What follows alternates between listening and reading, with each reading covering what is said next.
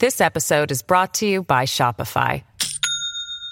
Do you have a point of sale system you can trust, or is it a real POS? You need Shopify for retail. From accepting payments to managing inventory, Shopify POS has everything you need to sell in person. Go to shopify.com slash system, all lowercase, to take your retail business to the next level today. That's shopify.com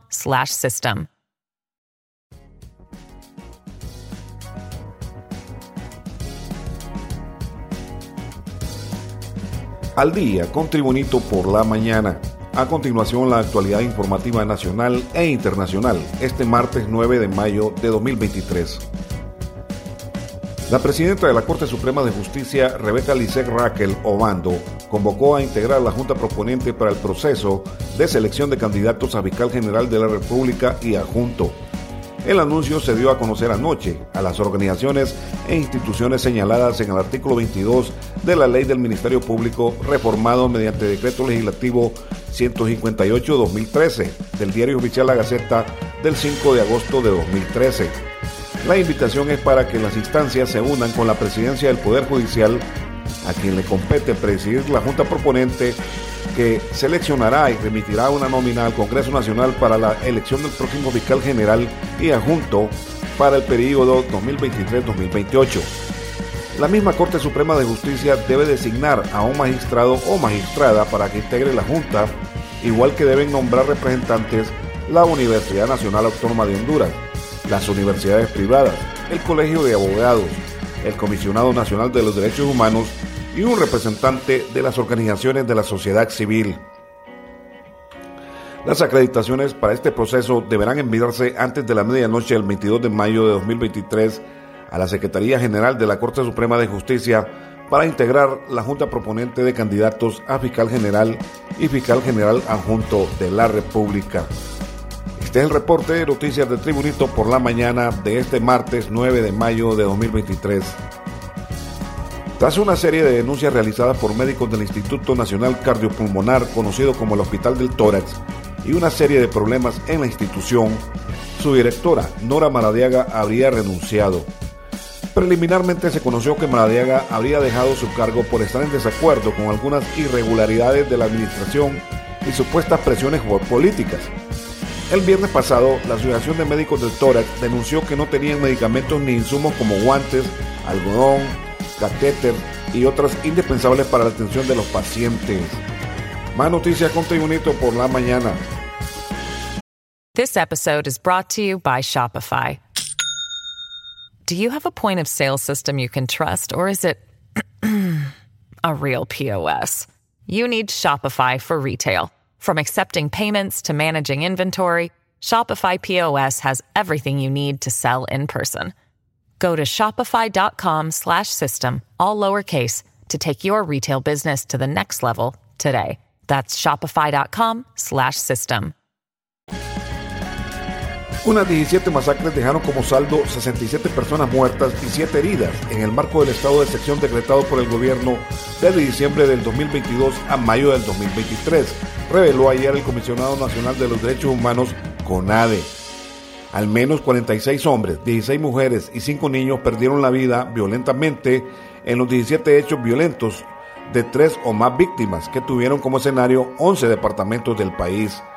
Los departamentos de Francisco Morazán y Lloro han registrado tres muertes múltiples cada uno, Cortés y Olancho dos, mientras que en Coguna Masacre figuran Ocotepeque, Atlántida, Copán, Intibucá, Santa Bárbara, Colón y Comayagua. Continuamos con Tribunito por la mañana. La defensa del expresidente Juan Orlando Hernández, dirigida por el abogado Raymond Colón, emitió un comunicado en el que desestima en su totalidad el documento de la Fiscalía de Estados Unidos denominado moción Enlightment, mediante el cual los fiscales han solicitado al juez de la Corte del Distrito Sur de Nueva York aceptar un conjunto de pruebas en contra del exmandatario hondureño acusado de narcotráfico. Los fiscales señalan varios casos y personas que serían mencionadas en el juicio contra Hernández Alvarado programado para el 18 de septiembre de 2023.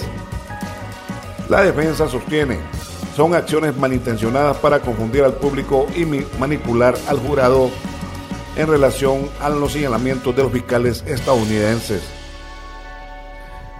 Más noticias con Tribunito por la mañana. La mañana de ayer lunes, empleados de la empresa hondureña de telecomunicaciones Hondutel, Empresa Nacional de Energía Eléctrica NE, Programa Nacional de Reducción de Pérdidas, iniciaron la reactivación de las cámaras del sistema de emergencias 911.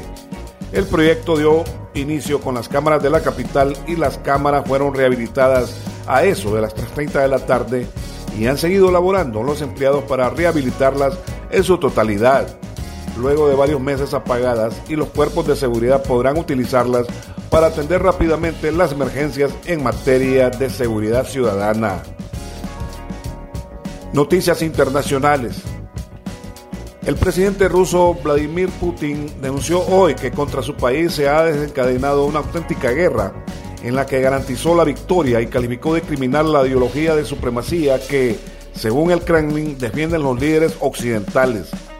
Contra nuestra patria de nuevo se ha desatado una auténtica guerra, pero nosotros no resistimos al terrorismo internacional y también defenderemos a los habitantes del Donbass y garantizaremos nuestra seguridad, dijo Putin durante su intervención en el desfile militar en la Plaza Roja en Moscú con ocasión del 78 aniversario de la victoria sobre la Alemania nazi en la Segunda Guerra Mundial.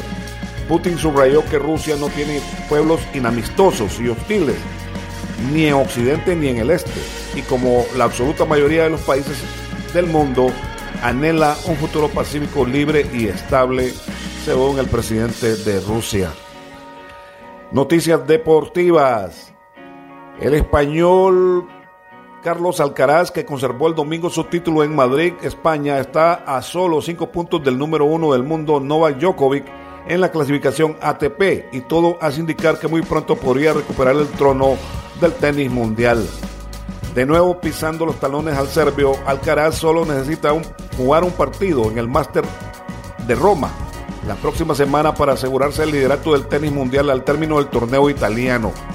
El número uno mundial más joven de la historia no había jugado en Roma el año pasado, cuando Djokovic se llevó el título. Más informaciones deportivas.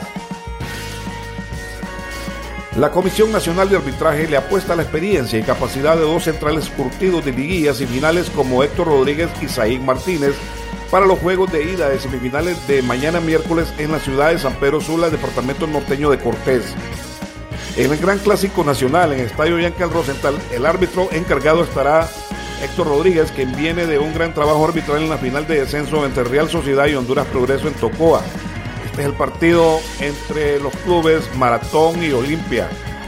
A Rodríguez le acompañarán Jesús Tábora, Juan Carlos Otero y Raúl Castro, mientras el asesor arbitral será Ángel Fuentes.